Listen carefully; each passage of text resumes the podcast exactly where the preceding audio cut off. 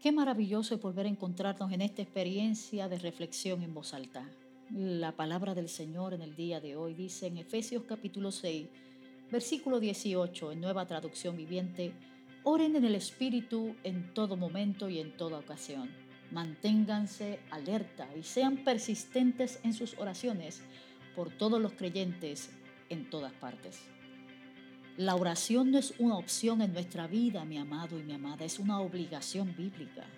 Mucha gente piensa que orar es solo un ejercicio espiritual que practico cuando tengo oportunidad, cuando tengo el tiempo, hay una petición urgente y personal o cuando no tengo otra cosa que hacer. La oración tiene muchos vértices de impacto en la vida del ser humano y la Biblia nos habla de todos ellos y de una forma magistral nos ilustra lo importante de esta disciplina en la vida de cada creyente.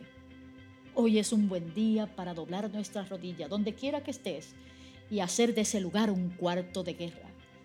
La Biblia nos advierte de que esta lucha no es contra carne ni sangre, sino contra una autoridad espiritual que mis ojos naturales no pueden ver. El apóstol nos exhorta a orar en el Espíritu en todo momento y en toda ocasión.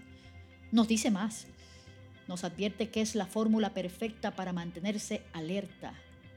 Y la pregunta que nos hacemos es alerta a qué, o a quién, o contra qué. Nos habla de ser persistentes, que significa que debemos insistir de manera consistente, constante, firme. Me parece que la Biblia nos está sugiriendo que no podremos sostener un avance de crecimiento, victoria y propósito en la vida si no oramos.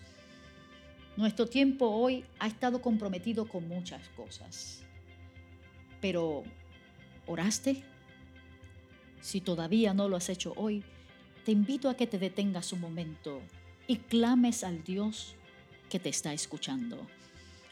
La palabra del Señor en esta preciosa oportunidad te dice, no se inquieten por nada, más bien, en toda ocasión, con oración y ruego, presenten sus peticiones a Dios y denle gracias y la paz de Dios, que sobrepasa todo entendimiento, cuidará sus corazones y sus pensamientos en Cristo Jesús.